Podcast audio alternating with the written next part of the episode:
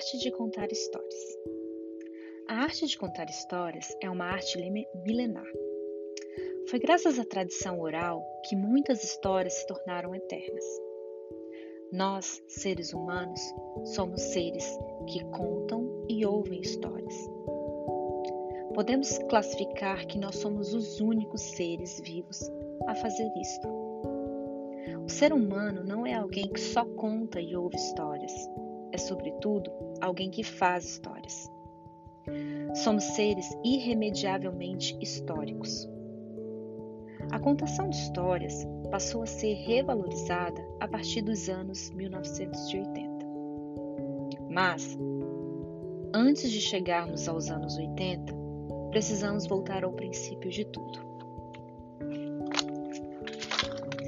Tudo começou na Era das Cavernas, quando os primeiros caçadores se reuniram em volta de uma fogueira para contar histórias uns dos outros.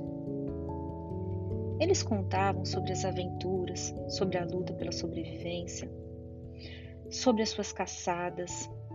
Falavam também sobre os eventos naturais e sobrenaturais. Apesar destes eventos terem ocorrido há milhares de anos, até hoje Algumas dessas histórias ficaram registradas nas paredes das cavernas. Nossos ancestrais foram os primeiros a contar histórias.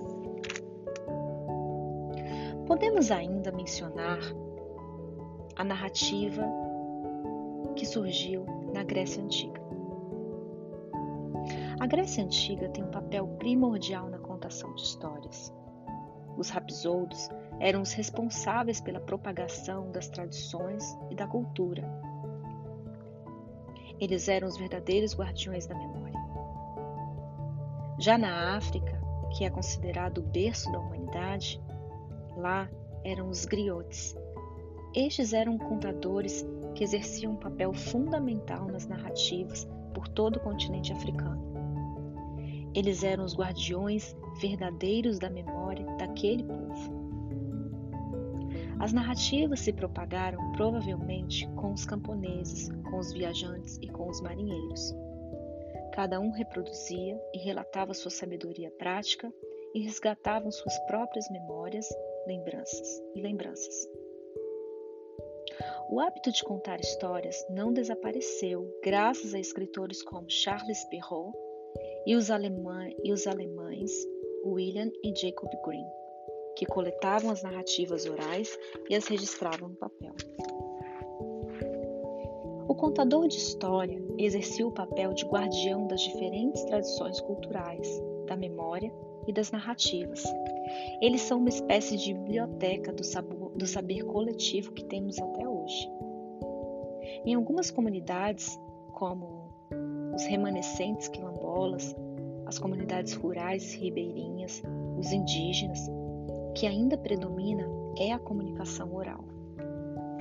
Com o tempo, as histórias passaram a ser narradas por outras personagens, como as amas, as babás, e aí vemos inserida a figura feminina, importante até os dias de hoje, como aquela que conta histórias e que é, neste momento, uma das responsáveis pelas, pela guarda das memórias e das histórias familiares. Narrar uma história é estruturar o mundo em função das nossas ações. Para que isso aconteça, existe um trabalho de organização da memória, dos dados coletados e da experiência vivida a partir da vivência de conhecimentos adquiridos através da leitura e da imaginação. Então, por que é importante contar e ouvir histórias? Quando contamos e ouvimos histórias, nos alimentamos das duas mais importantes características dos seres humanos, a imaginação criativa e a oralidade.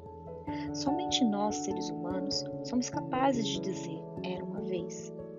Só os seres humanos são capazes de contar a própria história, a dos outros, de escrever histórias, acrescentar detalhes, criar situações imaginar mundos distintos. A nós, seres humanos, cabe a especificidade de contar o que sentimos, de falar do passado, Ampliamos o nosso conhecimento, alimentamos a imaginação através das histórias. Quem sabe muitas histórias é porque com certeza ouviu e contou muito. Muitas histórias. Precisamos das histórias para viver em harmonia com o mundo e com a realidade. E, apesar de não termos vida eterna garantida, as histórias conseguem ser eternas. Se houver apenas uma pessoa que saiba contar uma história, ela jamais morrerá.